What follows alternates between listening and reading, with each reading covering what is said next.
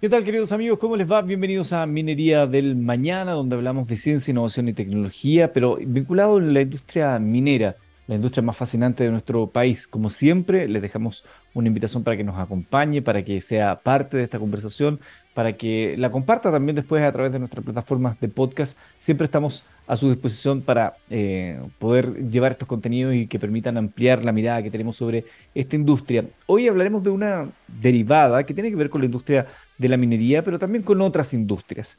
Eh, usted sabe que hay una ley que se llama la ley REP y particularmente en el ámbito de la minería hay un factor que es eh, sumamente relevante, es los neumáticos. Bueno, se acaba de presentar una nueva planta de pirólisis que hace el trabajo con los neumáticos que no están en uso.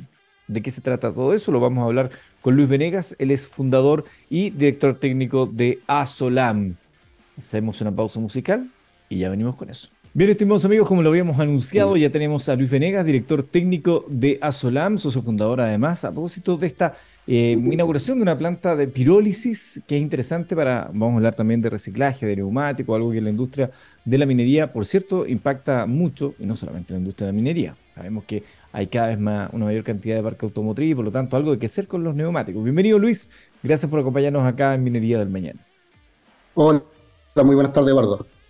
Eh, cuéntame, porque esta es una planta que ha sido recientemente inaugurada, ¿cómo estuvo ese proceso de inauguración? ¿Cuánto tiempo se tardaron en montar la planta? ¿Cuáles fueron los principales desafíos de, aquello? Bueno, te cuento un poquito de la historia en forma rápida. Nosotros partimos con la idea del 2018, visualizando que venía la ley de responsabilidad extendida al productor, eh, y nos embarcamos a buscar las tecnologías en el extranjero. Eh, el 2019 ya compramos la maquinaria que la fuimos a buscar a China, finalmente nos decidimos, anduvimos en Rusia, Italia, eh, China. Y trajimos la máquina, la empezamos a montar el año 2019, vino la pandemia, dos años parados. Y entre el 2022 y 2023 empezamos a hacer la marcha blanca, puesta ya en funcionamiento en régimen. Y hoy día eh, y, sacando los permisos, que eso también es muy importante. Aprovechamos de sacar los permisos. Hoy día la cuenta cuenta con toda su permisología, que tiene que ver tanto de funcionamiento como gestor de la ley red, además. Y en el 11 de octubre hicimos la inauguración ya para formalizar un hito, un hito a la, a la comunidad y a todos los potenciales clientes que tenemos la primera planta autorizada en la quinta región, eh, que está enmarcada dentro de la eh, para cumplimiento de metas de la famosa ley REP, la 20.940, que está dentro de los cinco residuos prioritarios que contempla esta ley. Y uno de esos es el, NFU, de hecho es el primero. Después ya vienen los aceites, vienen los envases y, embalaje, y así va a ir aumentando eh, los distintos residuos prioritarios que, tiene la ley REP como objetivo principal de sustentabilidad para absorber eh, la problemática de los residuos de esta índole. Por lo que sé, la planta que tienen ustedes tiene una capacidad de procesamiento de 10 toneladas diarias de neumáticos fuera de uso. ¿Qué implica eso? así como para llevarlo a algo más, que sea del alcance de todo el mundo. ¿Cuánto son 10 toneladas? Más tangible. Claro. A ver, 10 toneladas, te lo voy a hacer muy rápido, 10.000, medianamente. Son como 200 a 300 neumáticos de camión dentro de un reactor. Mira. Eso es lo que debería, debería absorber un diario. Un batch diario. Hoy día en Chile, de acuerdo a las estadísticas, eh, se establece que estamos, hay una producción de 180 mil toneladas anuales. Mm. Y eh, hay un estudio de Naciones Unidas que establece que hay más de 3.300 millones de toneladas en vertederos y en la calle. O sea, la problemática que hoy día genera el neumático fuera de uso no solamente a nivel local, sino que a nivel mundial. Y las distintas opciones de tratamiento que hay en el mercado obedecen a esta demanda que hay que absorber para no seguir aumentando la voluminosidad de la disposición de los residuos en la calle, en los vertederos, o donde tú pasas por la calle. Yo creo que tú pasas por la calle y ves generalmente que hay neumáticos botados en la calle, que nadie sabe qué hacer con ellos, qué se hace, cómo, se, cómo se gestionan.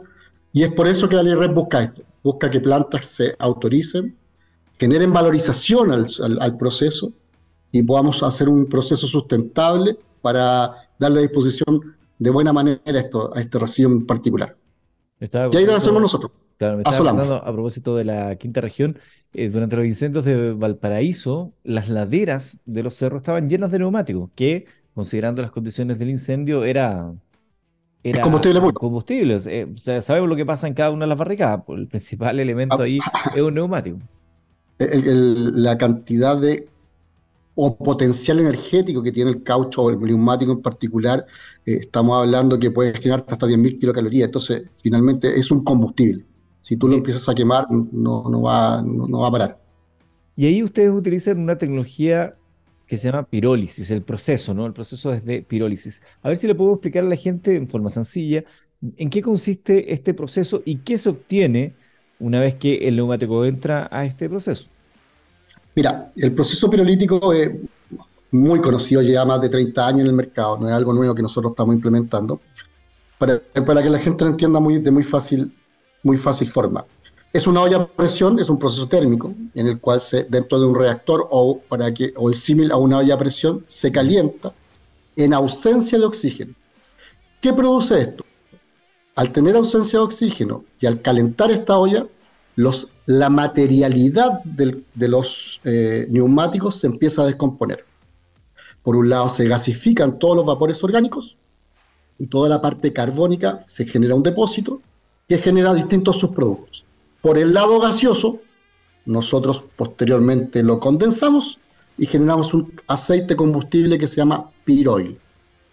Por otro lado, la fase que queda dentro del reactor carbonizada que es un sedimento, se llama carbon black, que también se extrae. Ya tenemos dos subproductos que son altamente revalorizables. Un lado por el combustible, que es el aceite pirolítico, que tiene más de 10.500 kilocalorías.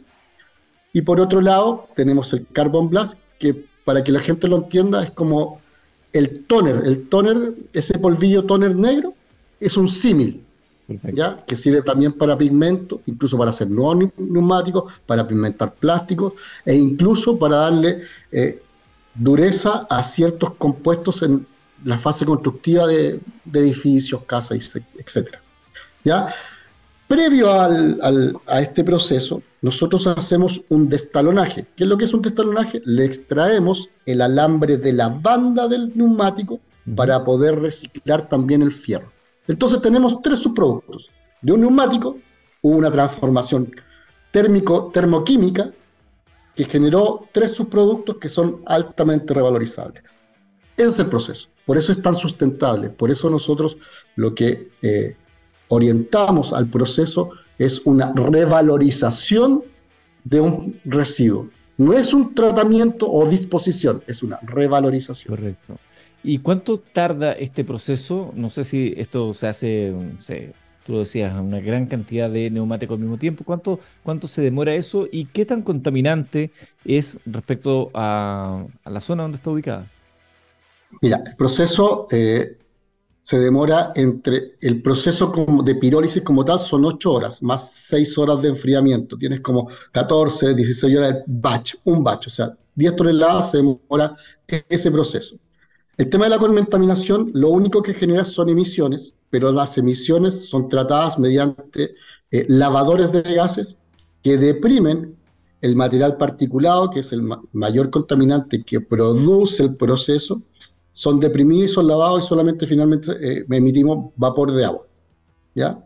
Esa es la gran, ese es el, ese finalmente es el, la gran contaminación, como tú lo dices, pero finalmente el proceso es en ese sentido es inocuo porque es un proceso interno. Todos los vapores que generan internamente producto del proceso son condensados, se genera el aceite político y el exceso que pudiese generar se inyecta nuevamente al sistema para que sea autosustente. O sea, un proceso cerrado. Estamos conversando con Luis Venegas, él es fundador de Asolam, la planta recientemente inaugurada de tratamiento de neumáticos a, través de Neumáticos. ¿Sí? Neumático fuera de uso, es que es el concepto. Claro, es el concepto, el NFU, el neumático fuera de uso que está ubicado en la quinta región. ¿Y cómo funciona este, este modelo? Las compañías, em, a propósito de la ley REP que tú lo has mencionado, las compañías se contactan con ustedes, les ofrecen un stock de neumáticos fuera de uso, salen ustedes a buscarlo. ¿Cómo, cómo se va dando esa, esa dinámica? A ver, te, te, cuento quizá un poquito algo antes. Hoy día la ley REP establece metas, metas progresivas. Partimos del 10% hasta llegar al 2026, creo que al 100%. Hoy día el mercado, o mejor dicho, la demanda que produce este 10%, la oferta que hay para poder tratar ese 10%, solo absorbe el 30% de la demanda que se va a generar. Te lo quiero dejar como dato, primero que todo. ¿Qué significa eso? Y ahí donde hago el link a lo que tú me estás preguntando. Las empresas lo que van a tener que salir a buscar son empresas como nosotros, revalorizadoras, que están hoy día en el mercado con las resoluciones sanitarias aprobadas, para poder ocupar las cuotas de tratamiento que tiene o disposición para tratar. Nosotros lo que ya tenemos un área comercial que sí está buscando clientes, pero también invito a las empresas que estén interesadas a poder absorber la demanda que va, o sea, perdón dicho, las metas que va a generar la ley red, se acerquen a nosotros, eh, tú vas a quedarte con el contacto, para poder darle el servicio de tratamiento de, los neumáticos NFU fuera de uso, tanto de minería o clase, clase A y clase B. Clase, las distintas clases están eh, desde 0 hasta el aro 22,5, 24, que son los, los, autos en común, y la otra clase tiene que ser off-road, son los neumáticos grandotes, de 35 para arriba. Y una vez que esto ocurre, el, el, negocio para ustedes, digamos, es la comercialización de los resultantes de, esta, de este proceso. Sí, correcto. El, el, negocio está pensado eh, en dos aristas comerciales. Una es dar el servicio, que finalmente no, uno como empresa no es el que absorbe totalmente, o mejor dicho, el que te da el, número azul finalmente, sino que es la venta de los subproductos.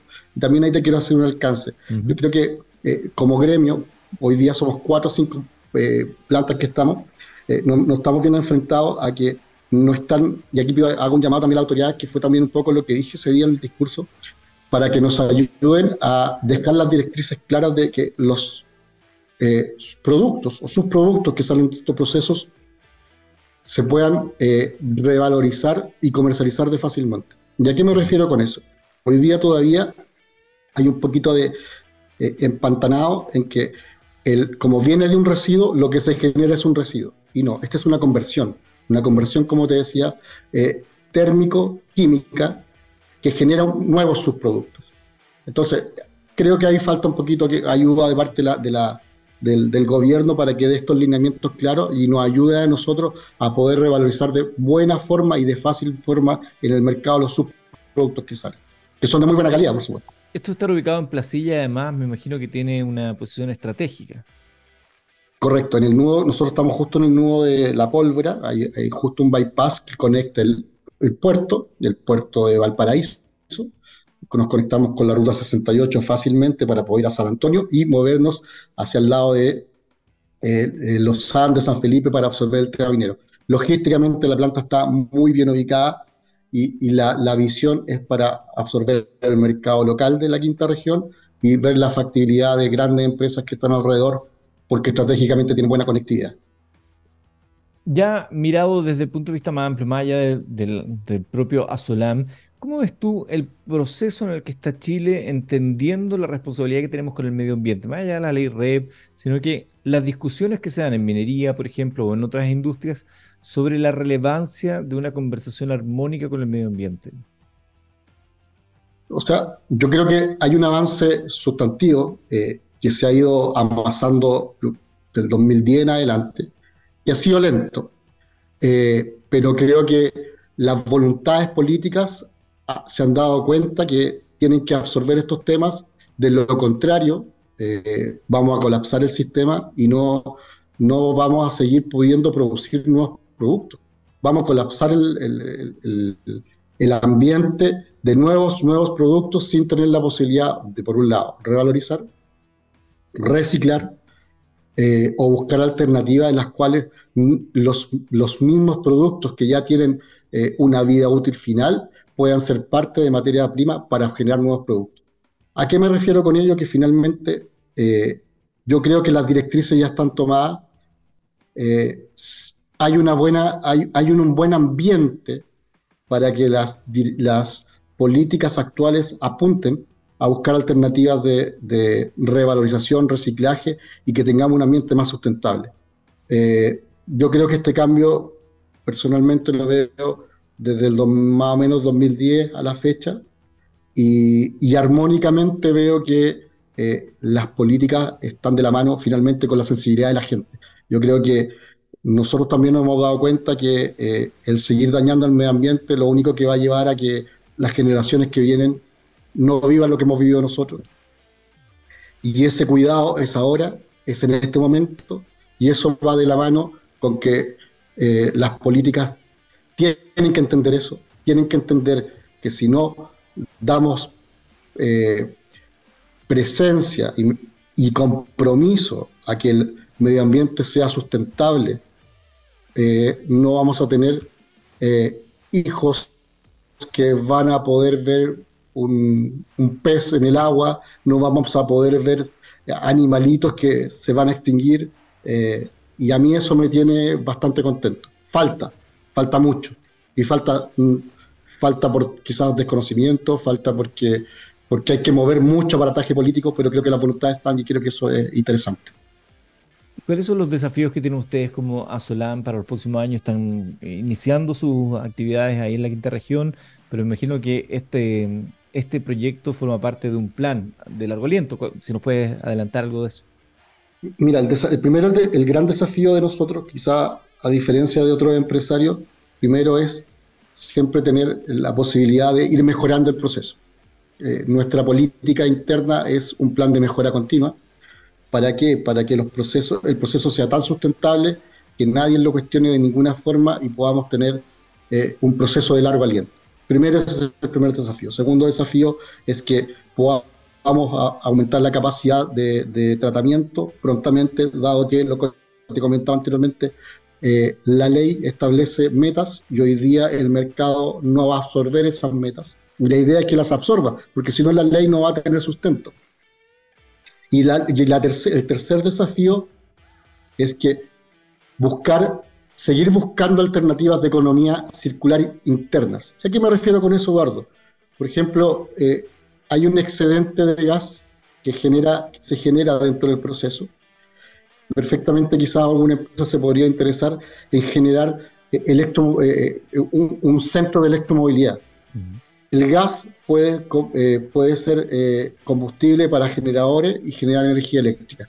Esos son nuestros desafíos seguir siendo sustentable, tratar de que este proceso eh, llegue a un punto en el que la conversión de los subproductos o la generación de nuevos productos siga generando eh, productos que sean eh, sustentables o nuevos productos que ayuden a seguir con otros procesos y no seguir con una demanda extrayendo parte del, del, planeta, seguir, siguiendo dañando, sino que con lo que ya está generando nuevas cosas. Eso yo creo que es el gran desafío que tenemos hoy día. Eh, Luis, em, estamos conversando, estimados amigos, con Luis Venegas, él es director técnico y socio fundador de Asolam. Em, dentro de las múltiples conversaciones que hemos tenido acá en el programa con diversos empresarios, emprendimientos, startups, eh, siempre les pregunto, ¿qué ha sido lo más difícil de poder concretar el sueño? Eh, desde la permisología, la instalación, no sé, equipos que llegan desarmados y que hay que montar. Eh, ¿qué, para ustedes, ¿qué fue lo más complejo? A ver, primero, eh, te, doy, lo voy a dividir en dos cosas. Primero, la parte constructiva. el tema idiomático fue un temazo porque trajimos un un ingeniero de China y nos costó un montón podernos comunicar para poder armar este proyecto, porque finalmente las piezas vienen, vienen como un Lego, hay que, tratar de armarlas de alguna forma, y, créeme que eh, la brecha idiomática fue fuerte. Pero aprendimos, porque tuvimos que meter las manos, y eso fue bueno, finalmente uno lo ve de otra forma, porque uno se pone más persuasivo y, trata de buscar finalmente las distintas aristas para poder que esto avance, y esto avance con eh, con la tecnología, o mejor dicho, con lo que hay aquí en la realidad chilena. Porque finalmente las, las máquinas vienen homologadas de China, vienen con presiones distintas, latitudes distintas, que también inciden en el proceso. Y cuando tú metes las manos te das cuenta que puedes eh, homologar ciertas cosas para dejarlo más in Chile. Eso es uno. Y por el otro lado, eh, lo difícil son los permisos. Nos demoramos un año y medio en sacar los permisos. Eh, había mucha incertidumbre cuando partimos con esto, había mucho desconocimiento. Hoy día ya puedo decir que hay conocimiento. Pero también creo que eso, eh, eso ayudó porque la autoridad hoy en nosotros, que éramos una empresa seria, responsable, y fuimos de la mano. El desconocimiento, en, en el caso de nosotros, creo, y, eso fue muy bueno porque, eh, o sea, no, no, nos ayudó a ir de la mano con la autoridad y vio empresas como nosotros serias y responsables que no escondíamos nada.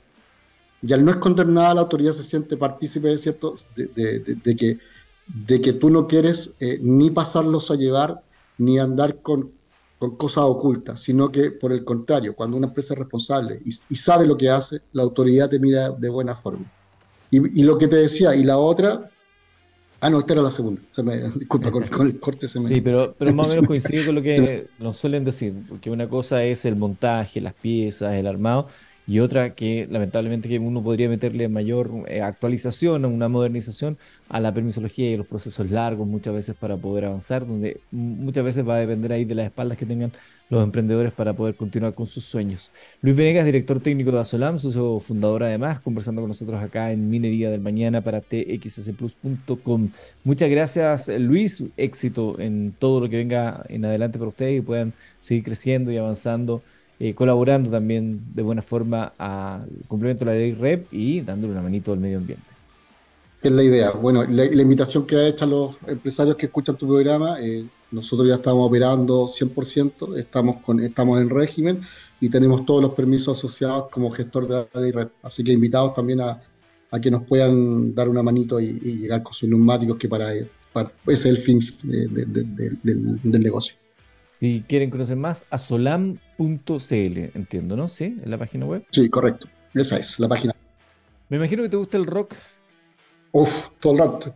¿Qué sabes, pues, don Eduardo? ¿Alguna, ¿Alguna banda en particular? Partamos de el Zeppelin, ACDC. ACDC es mi top de línea. ACDC, entonces, para cerrar esta edición de Minería del Mañana a través de TX Plus, científicamente rockeros. Muchas gracias a todos por su, su sintonía y será hasta el próximo.